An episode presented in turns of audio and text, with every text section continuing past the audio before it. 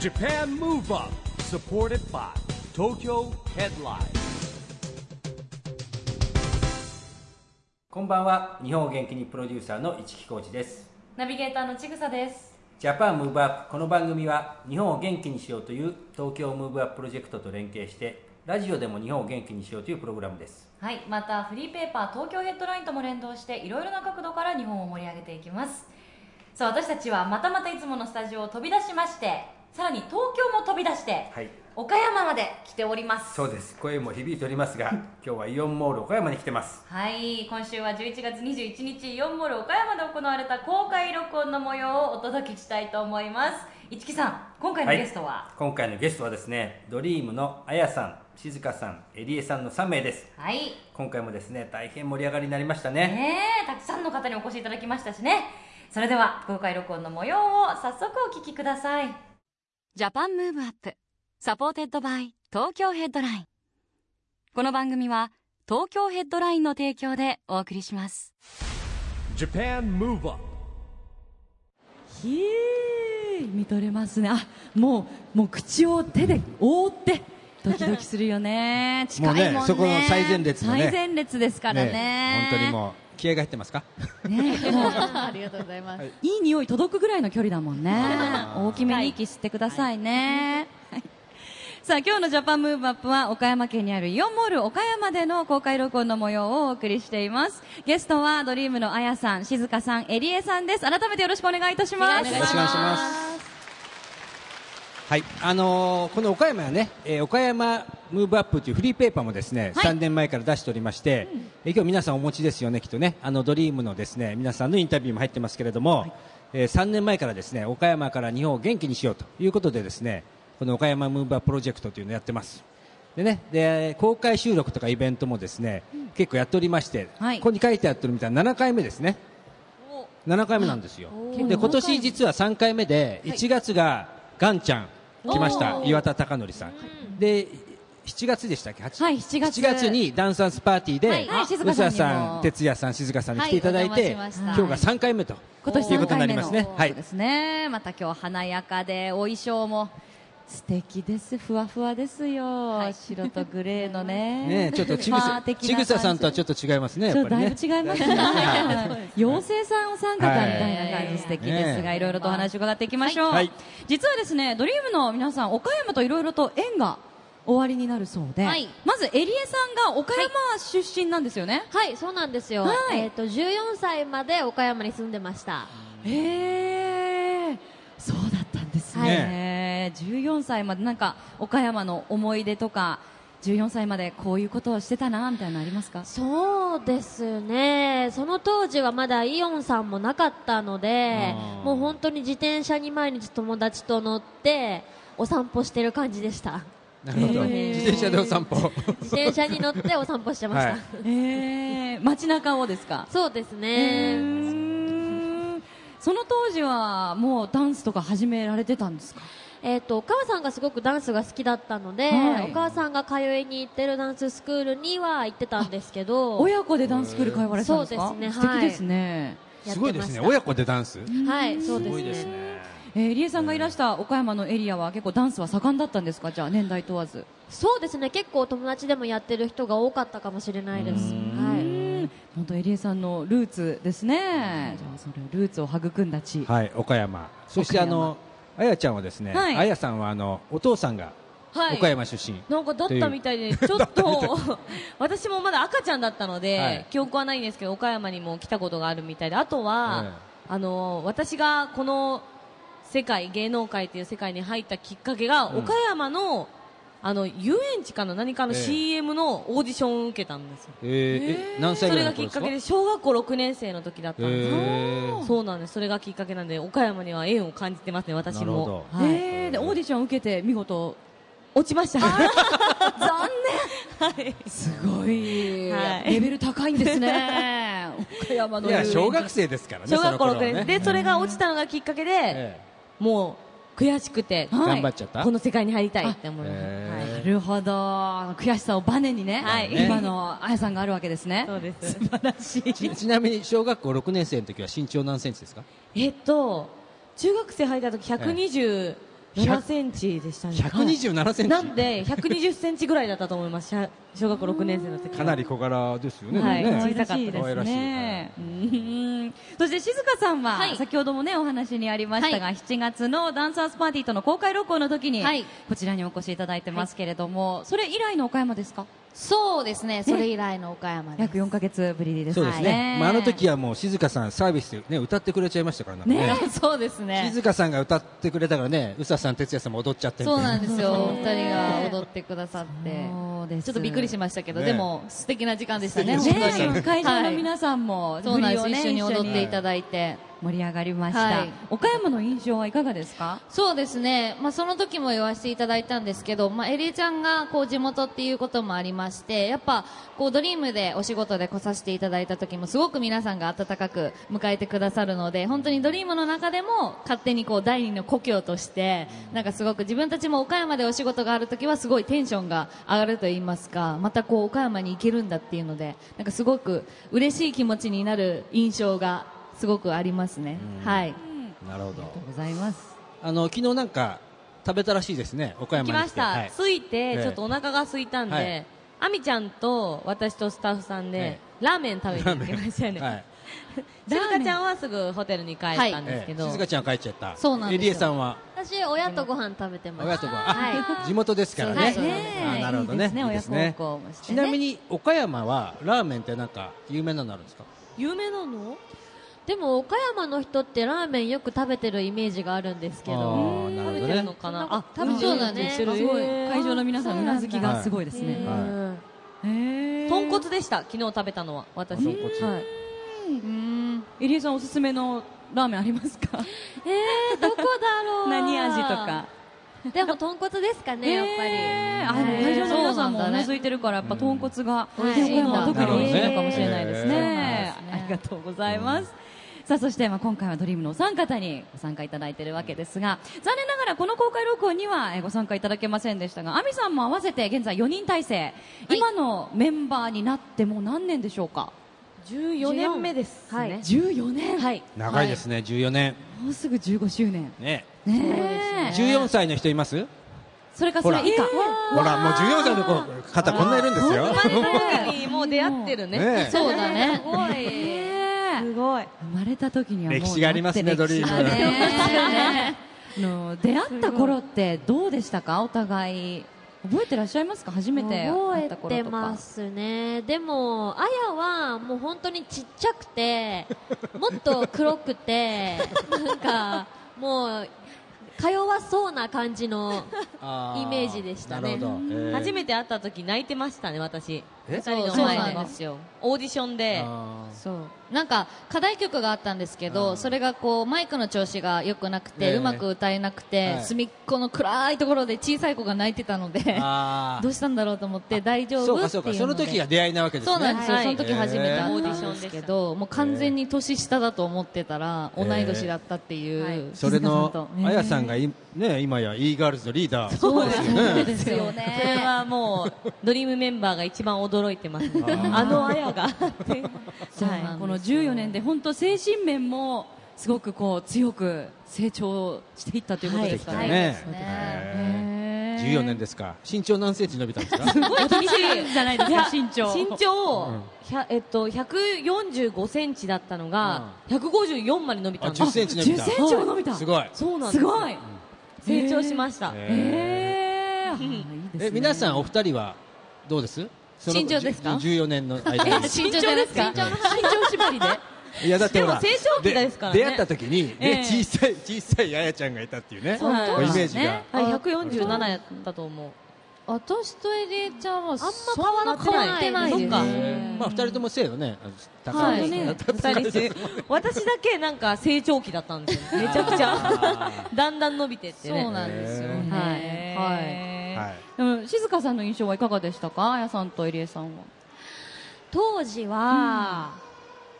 えー、でもねなんかよく髪の毛をこうちょんまげみたいに結んでた印象がありますおお、え今では絶対しないですけど、しないねなんか当時 やってたこっうけ若かりし頃のなんか可愛らしい若かりし頃って私そんな年いってないよまだいやいやいや大人っぽかったよなであも本当落ち着いてましたね落ち着いてましたねええちょっと大人っぽいやわらちゃんみたいな感じだったんですかねいや髪型として例えがなんかあうとまいのはかあのいつもなんかビーズのクッション持ち歩いてましたしビーズのクッションを持ちな歩んかくこれぐらいのクッションがいつもなんかカバンから出てくる30んですセよンチぐらいのカバンから、へーなんかそれ何に使うのっていうようなクッションを別にそれを触ってるところも見たことないんですけどいつも持ち歩いて枕ですか枕にもしてなかったよね枕にも触らないですね持ち歩いてただけですえおカバン守りの中おに守りみたいな感じですかなんないですその時多分好きだったんでしょうねごいねあるだけですごく安心すると言いますかへー使ってはなかったんですけどへ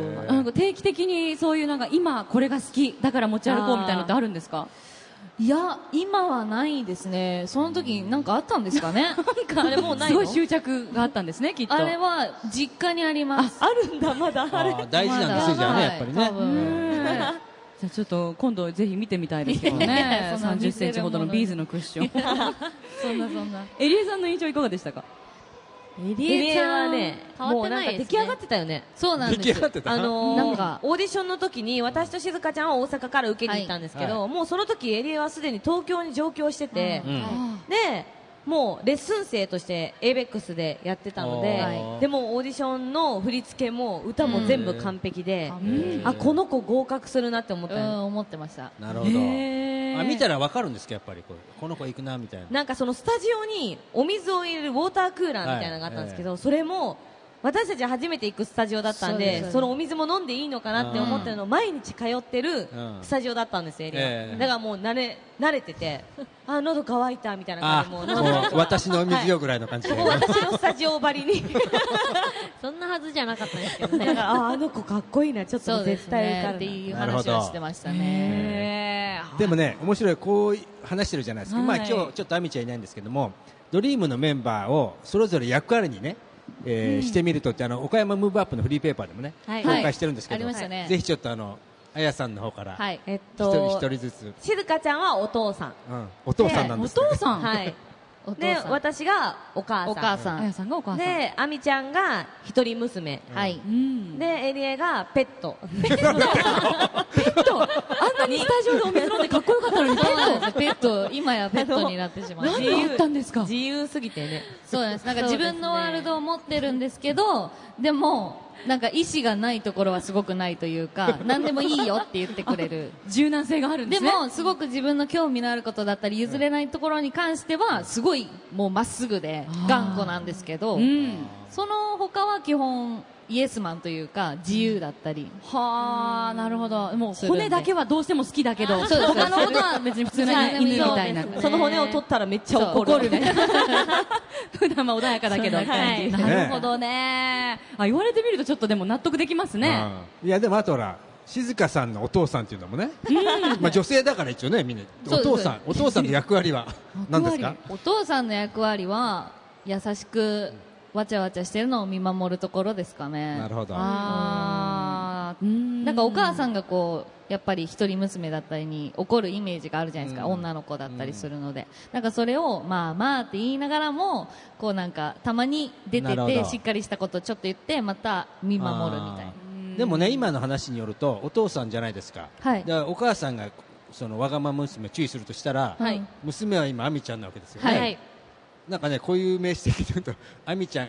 あやさんがうん亜美ちゃん、亜美さんを注意して静香さんがまあまあとなだめると、なんかそれを見て笑ってる感じです、うんそして横でペッペッと見てると。そう見てる私とそんなペ感じットさんは見てるっていう、なるほど、ねなるえほど面白いですねねえいろいろちょっと想像が膨らんでしまいましたでも今ではねやっぱ e ガールズとしても活動されてるので本当にお忙しいと思いますがこのドリームの場っていうのは落ち着きますかねやっぱりめちゃくちゃ落ち着きますね。やっぱり e ガールズの現場だと、その後輩に当たるので、他のメンバーのみんなが。なのでやっぱり、先輩としての背中も見せないといけないですし、一番緊張感を持たないといけないのがドリームの立場なので、って言ってもみんなとも仲はいいんですけど、うんやっぱりそういう意味では、ドリームだけだとちょっと、ゆるい空気にはなりますね。あーはい。だって年が離れてるからたまに言葉が通じないみたいですもんいやね。それはそれはない ですよなんでしたよあのほら、あのー LINE かなんかのやりとりで、あやさんこの言葉わかんなかったとか言われてませんでした？ああれかなたまらんち会長え違うかそれはそ自れは分が勝手に作ったやつでしょ。それは誰もわかんないよ。私もわかんないよ。ありましたっけ、うんなんかそんな話を他のメンバーから聞きま本したけ当でどす。かじゃあ言わないのかなみんなわからないけどあやに気を使っうんて、そうじそうかゃないもね多分。ねそういうことかそういうことか。あジェネレーションギャップが実わかりましたはあったんですかね。あはいりますね。多分たまらんっていう時にたまらんち会長って送ったんでしょうね、あやさんはね。そうですねそれはどういうことですかあやさんっていうのも言われなかったですスルースさルれーまさしれたたんですね。だたまらんち会長ってわかります？わかんないわですかんないですよね。サマランチ会長ってね、前あのオリンピック、オリンピックの偉い方がいたんですあの会長、世代表の界の会長がいたんでうんす、サマランチ。ねサマランチさんっていう人にかけてでたたままららんんち会ち会長長会長ね、じゃあ覚えて帰りましょうみんなね。これからまたリバイバルで。もうみんなの頭の上にクエスチョンが見えうん見えましたね、今。はいみたいな若者の上にクエスチョンがありますけれども、はいはいでも市木さんあのこうやってねお話があってると本当相当前からのお付き合いみたいですねまあ、お付き合いというかですね、あのドリーム時代、うんあの A ネーションというですね、ずっと今でもあるイベントがあって、はいはい僕は1回目からずっと行ってましたんでね、手伝ってて。ああドってことドはリーもムうさんはね、だって本当にいそうですずっと2002年出てましたよね。そう2です年か2003年か、三年だからそれこそこれからねご紹介するあの今回のねリリースの中に入ってる、はい。えーリバイリバイバルなんていうんですかね、リはいリメイえっク。とリメイクしたはいそうですねあの歌10年前ですか。 10年ちょっと前ですそうですねね「アイラそブうドそリーのム歌を歌ってた歌ってましたよ多分、はい練習でね歌ってましたそう覚えてますもん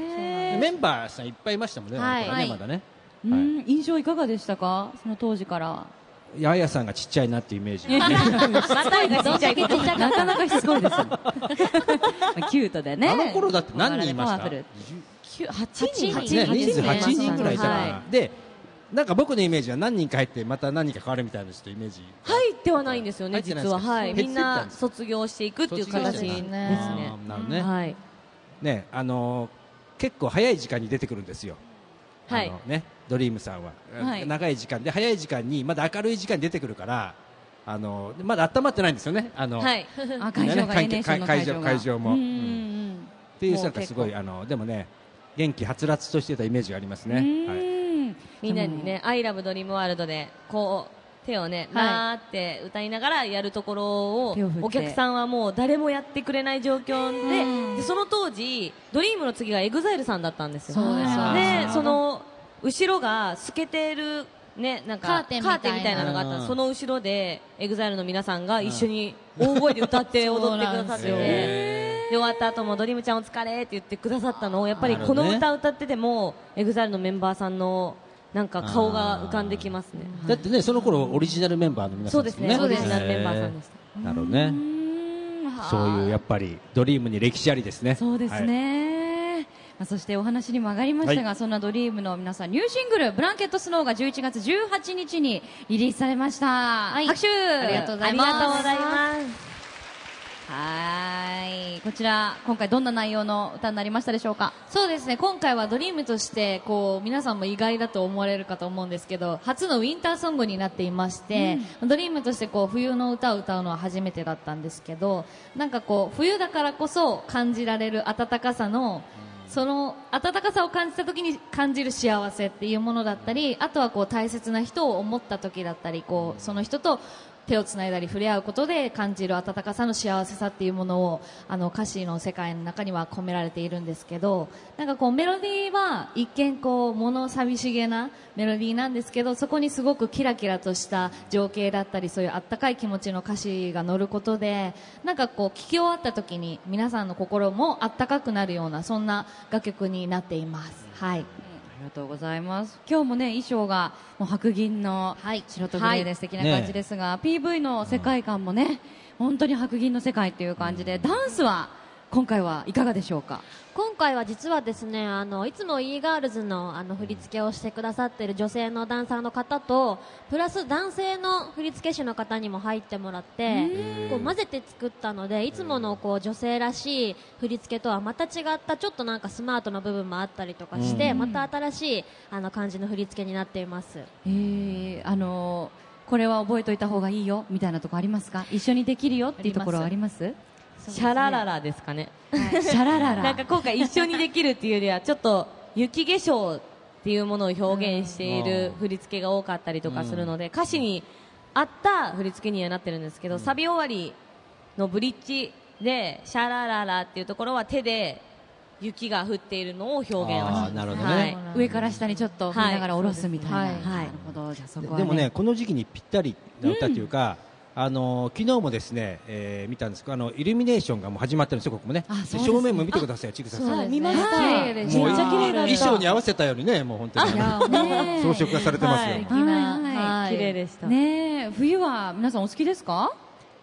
入江さん、き です。それ嫌いって言えないと思いますよ、それ今。首に口が開いたから冬何のかすごい言いたいことが終わりになるのかなと思って 冬の歌歌ってる人がね、好きですって言いますよね、それは。冬冬はでも入江は実際のところは好きじゃないよね寒さが苦手な私とタ入イ江はあまり寒いのが苦手はいそうでですね入江は冬でも半袖ですえーはいプ冬え寒がりだけどそうなんです。そう半袖なんですかね長袖が好きじゃなくて、だからコートは着るんですけど、中は大体半袖で過ごしてます。なるほどあーえー外国の方に多いですけどねそういう方ねなんか真冬でもノースリーブみたいなそんな感じです。そんな感じなんですね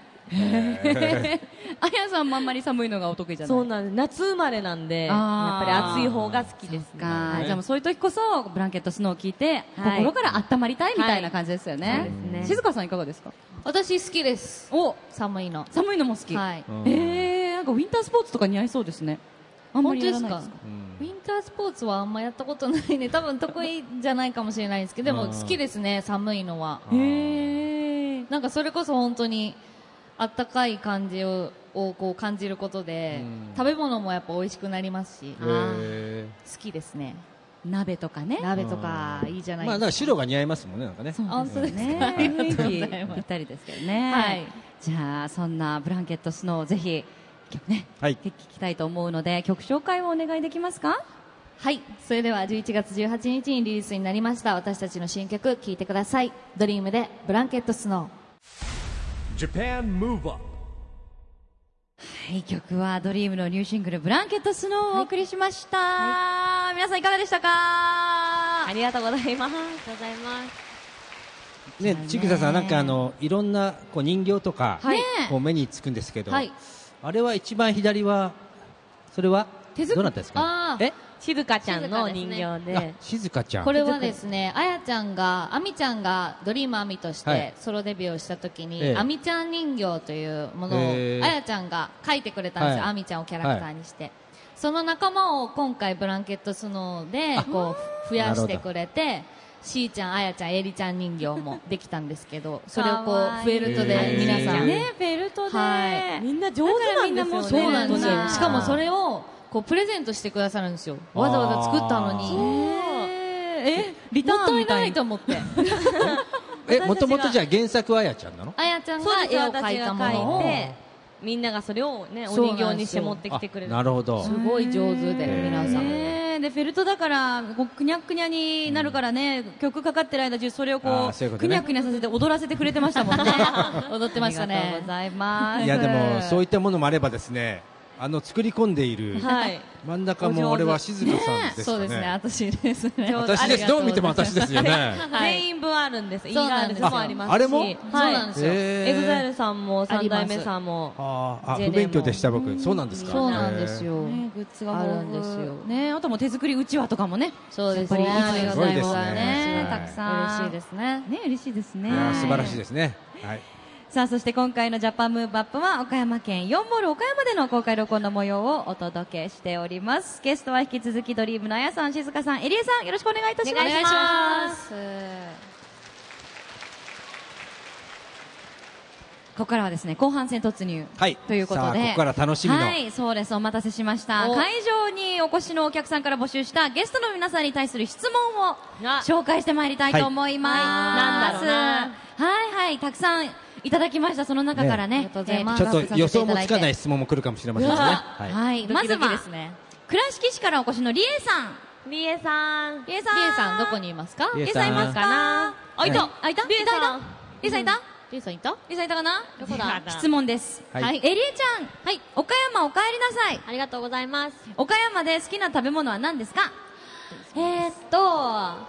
の、岡山で有名なのは、まあ、きびだんごとか、桃とかあるんですけど、私が一番好きなのは、はいヤマトのチャーハンっていう、チャーハンが好きです。えー、え、それはお店の名前ですか、ヤマト。そうです、ヤマトっていうお店のチャーハンがすごく大好きで、ーもう子供の頃ずっと食べてました。えー、それお店に行かないと食べられない。そうですね。あの、あやさんも美味しいとおっしゃってましたけど。前回岡山に来た時にエリエのお母さんが差し入れしてくださったんですけど、うんへーはいえー、テイクアウトで。そうなんですでチおャーーハンの差し入れって初めてだったんであーなんでチャーハンなんだろうって思いながらはい。食べたら本当に美味しくてえもうえ知ってる人いますかヤマトのチャーハンおキャッシュ。あ、結構。でもですよ。あ、でも意外と少ないん意ですね外と少ない。ね4分の1ぐらい。そうなんだねええー、岡山の方だったら食べた方がいいですねえいやねーえこれは食べた方がいいと今思日食べた方がいいですよ、ねえ岡山市内にあるのお岡山市市内ですかね。うんうん市内市だ内にあるんだえーちなみに今日持ってきてくれるみたいですはね、い、この後、エリエのお母さん持っがてきてくれるみたいなのあらで。まだ差し入れで。はい。ああ、いいですね。そそうでれ、すかもう、リピートでリクエストしたくなっちゃいますね、そんなのそうです楽ねしいからね。お母さんも結構責任重大ですね。 確かに結構な量をね、持ってこないといけない。で続いて、はいえー、岡山市北区からお越しの地図寄せさん。地図寄せさん、は、うはいいらっしゃいませ佐藤さんありがとうございま質問です。えー、岡山はどんなイメージですかお一方ずつお聞きしましょう。エリエさん。私、イメージですかおー岡山のイメージは、えーっと、新幹線の屋根が長い。えどう本いう当意に味どういうことホームのなんかうんホーム、ホームホームのの新幹線の屋根が、あの、新幹線の頭からお尻まであるのは岡山だけっていう、プチ情報を聞きました。すそうなんだね本当らしいにです。はい、確かみたいにです途中でなくなるもんねそう、大体なんか半分東京ととかねかみたいなんですけど、あー一つ勉強になりましたそういうはねい、これはプ。チ情報です。トリビアですね。はい。おー、ありがとうございます。はい静香さん。そうですね印象はなんか一見シャイな方がすごく多いなってやっぱイベントとかさせていただくとうんあー思うんですけどえ、でもこう例えば盛り上がってますかとかって言うとすごい大きい声が返ってくるってこう、うん心の中に熱いものを秘めてるイメージがあって、こっちとしてはそれを毎回来るたびは思うんですけど、引き出したいってめっちゃ思うんですよね。おー。なんか火をつけたい火をつけたいなっていつもなんか思うイメージはありますなねるほへーやっぱりあのその土地土地で全然違うんです違いますすねうん全然変わってきますねはいはい面白いですねやっぱちゃんとうん見てくださってど。ると思うとねそれで前回ね、歌ってくれちゃっそたうわなけでんですすよ、ねやはっぱそれを引き出したかったそのうかでそういうことだったんですそうなんねですい。じゃあ今日も何かか出るかなあ やさんいかが岡ですか山は、まあ、桃太郎はもちろん、エリエが昔、寮一緒に住んでた時に、靴箱で毎回毎朝集合してたら、靴箱からなんかきびだんごが出てくるんですよ。え嫌あったよね。靴箱、まあそうだ、玄関に置いてま玄した。関にえ、パカって開けたらそこにきびだんごがあって、なんでそこにきびだんごあるんです多分かお母さんが送ってくれたんですよ、あれ多分。え、多分自分で買ったんだと思うんですけど、。でも靴箱には入れないですよね、自分で買っても そうですよね。靴箱にあったそのイメージ、あとは、まあ、エリエっていうのが一番イメージは強いんですけうんまあまど、あね岡山の人って美人だなと思う岡山美人というか、へーなんかエキゾチックというか握手会をしてても、はいなんか岡山の方黒髪が似合うなっていうあー確勝か手になイメージなんですけどああ、なるほどね。はいうんまあ今日も会場に結構黒髪が黒髪の方ツヤ多いですツよヤねの黒髪の方もいらっしゃいますねすすそっごくかしかし確認なんですけど岡山の方ってそんなにきびだんごやっぱり消費するんですかいや、住んでる方は多分あんま食べないと思うんですよねですけど、私も東京に行ってから初めて名物がきびだんごって知って、あそうかそれ14歳でです多もの分ね買ったんだと思うんですなけるど、ほどあーなるほ逆どねにこう離れた時の方がなんかこそううですちねょっとね食べたくなるというか、はい帰ったでらも買って帰るみたいなそうそうですよね確かに東京の人はみんな桃太郎きびだんごってきますよねそうです最初よにねねやっぱりねでもそんなことないんですよねいろんなものありますからそうでねす、うんうね。ん桃とかもねいろいろありますけれどもじゃあ続いてまいりましょう岡山市北区の、えー、サリさんサリさんサリさんあはいいらっしゃいました白のありがとうございますブランケットスノーな感じのあやいありがとうございあまらすサリさんあのお子さん妹さん妹妹さんおーありがとうかわいいえー昨日11月20日はあその12歳離れた妹の誕生日6おー歳あおめでとうございますおめでとうございますおめでとうみんなにお祝いされて一緒にお膝に座ってますけど妹の将来の夢は e ガールズになることであえらダンスとピアノを頑張っていますすごいそうなんだ妹さん立ってみようかな立ってみる立ってみるあ恥ずかしいよあらあす恥ずごいかあしいかな真っ白なワンピースで素敵よ頑張ってるんだお姉ちゃんにグーンって持ち上げられてるけどすごい抵抗してました けど恥ずかしいねでもうちに秘めてるものは多分熱いはずですはいあるよと思いますはいドリームの皆さんの小さい頃の夢は何でしたかというご質問ですはい小さい一方ずつ伺いま何しょでうした私は、えっと動物園で働きたかったです入江さんなんでですか動物がすごい好きへで勝手になんか会話できるって信じ込んでたんですよちっちゃい頃 にあそれでペッそれでペットになっちゃったんじゃないそでうすかかもしれないですね動物がすごい好きなので、えー動物園で働きたいなってずっと思ってましたへえ何の動物担当がいいとかは特になく全般的に全般的に好きですね、はいはい今でもお好きですか好きです働きたいです動物園あ働きたいまだ働きたい、はい本当は喋れちゃったりするんですか実は いやいそやんなわけないですよ面白いねお話しされてね、 静香さんはいかがですか 私は、まあ、もちろん今つかせていただいている歌手っていうものは一番大きな夢ではあったんですけどその他にもあの小さい頃から英語を習っていましてなんかこう人と人とをつなげる通訳さんだったりあとはなんかこうお母さんが病院で働いてたっていうのもあってこう医者になりたいなって思っててへなんかその3つの夢がありましたずーっと医者か通訳か、えっと、歌手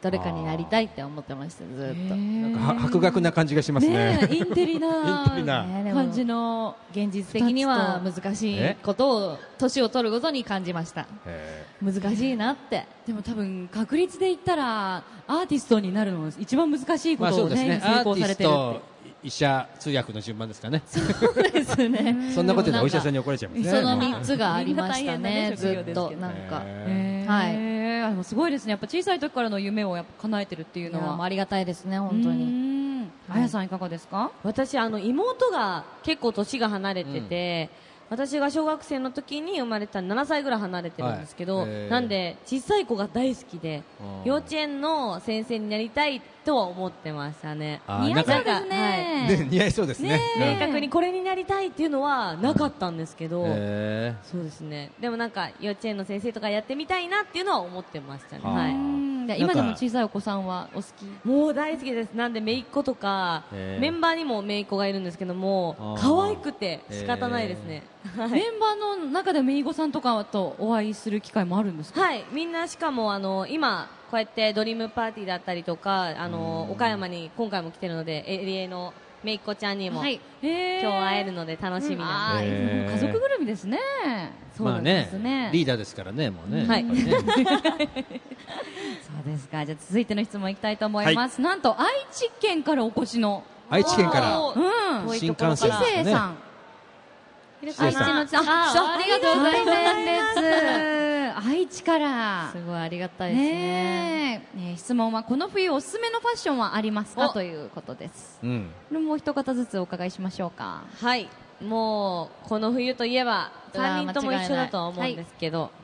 もこもこジーンズですね。はいあなるほどもこもこジーンズねもこもこジーンズですね今、はい、ブランケットスノーも流していただいて、そして私たちも CM 出演させていただいている、はいライトオンさんの、あなんかここに そそれらしきものがそうなんですよはいありましたね、あります、はいそれらしきものというか、それです、そうなんです本当にあったかいですよはい、本当にあったかいですはい、めちゃくちゃあったかくて、びっくりするぐらいそうあなのんジですよーンズの外から見たらわかんないんですけど、中にもこもこがあって、ええすっごくあったかいんで、あーはいあれですよね、あの踊ったりこう活動したり歌ったりしてると、冷えはやっぱ良くないじゃないですかね。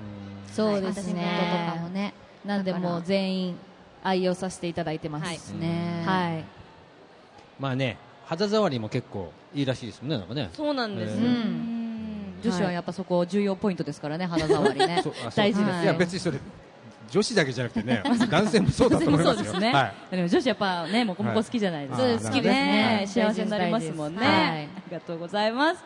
えー、まだまだね、お伺いしたいところなんですが、残念ながらお時間がやってまいりましたので、以上で質問タイム終了とさせていただきます。皆さん、たくさんの質問どうもありがとうございました。ありがとうございましたありがとうございます。でもね、良かったですね。あのね、12歳離れたね、妹さん誕生日ということでね。ねえおめでとうごありざがとういまごすざ。います。頑張って。未来のイーガールズ。ズ。未来のイーガールズ。てるよ。リーダーも言って るんで。リーダー、リーダー、それまで頑張ってられますかいやー、頑張ります。もうリーダーで居続けます。 ね、 はい6歳なんで、そう10ですね年後加入するかもしれないんで、ずっと待ってます頑張っていただいて。待ってるよ。さあ番組ではですねゲストの皆さんに2020年に向けて日本を元気にするために自分はこういうことやりますというアクション宣言を毎回いただいてるんですそがうですね。はい、あの、これはですね、えー東京オリンピック・パラリンピックが決まった、あの、2020年に向けてですね、えーゲストの皆さんに、えー私は、えー僕はこんなことをして日本を元気にしますというのを毎回いただいてます。はいね。で、個々のメンバーにもいただいてるんいで、今日はドリーム書いていただきまさんしたということで、はい。ドリームから。それでは。では、お願いします。はいはいじゃん。ドリームは2020年を目指して、日本を元気にしていくために夢を持ち追い続けます。はい。はい。はいもうグループ名のね、えーそのままでございますが、ドドリリーーム。ムにかけては確かいに、そうですね。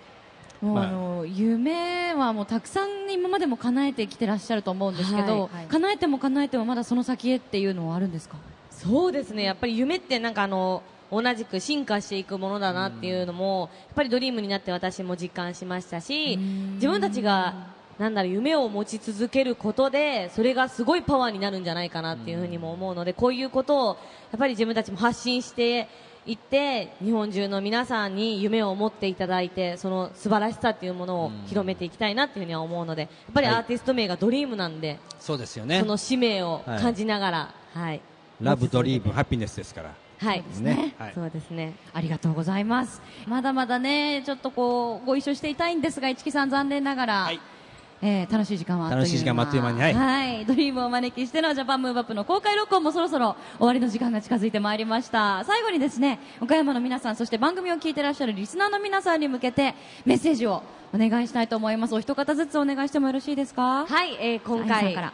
あやです。えー今回、久しぶりに岡山に来ることができて、私も本当に嬉しかったです。えー今回、えー発売したブランケットスノーの中にはですね、あの、一つだけじゃなくて四つの愛が詰め込まれているので、この冬皆さんにとってのブランケットになるような暖かさが詰まった一枚になっているので、ぜひ、えー手に取っていただければなと思います。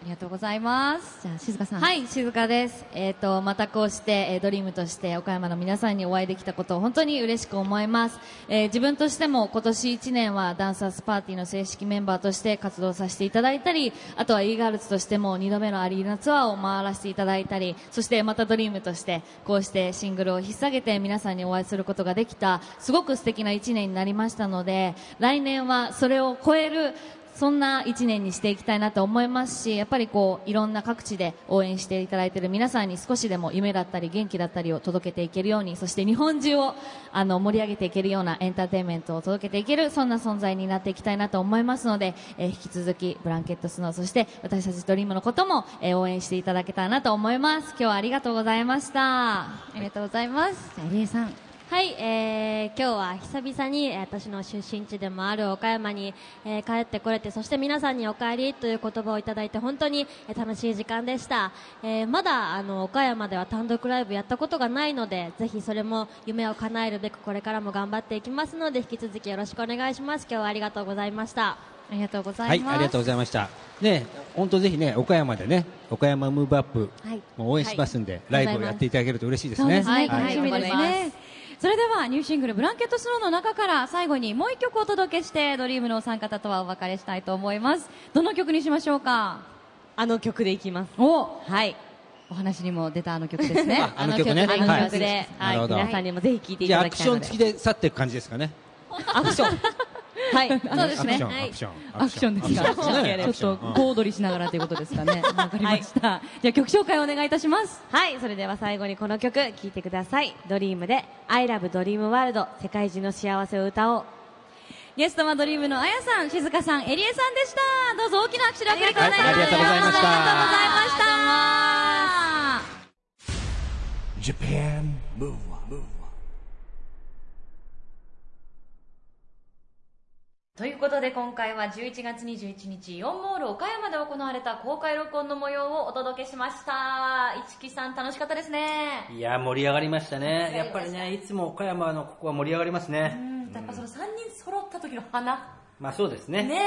うんでそれぞれ個性がねやっぱりねあねる一し人一人一人が違いますからねはい楽しかったですね、さあそしてここで毎月第2第4月曜日発行のエンタメフリーペーパー東京ヘッドラインからのお知らせです東京ヘッドラインでは様々な読者プレゼントが充実しています公開前の映画先行試写会招待やイベントの無料招待券アーティストの非売品グッズなどなど豊富なプレゼントをご用意していますよまたこの番組の公開録音イベントの観覧応募も不定期で実施していますあなたがどうしても欲しくなるプレゼントがあるかもしれませんよ詳しくは東京ヘッドライン紙面やウェブサイトをご覧ください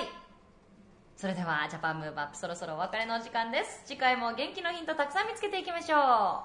うオリンピック・パラリンピックが開催される2020年を目指して日本を元気にしていくヒントと仲間をどんどん増やしていきましょう、ジャパンムーブアップお相手は市木浩二とちぐさでしたそれではまた来週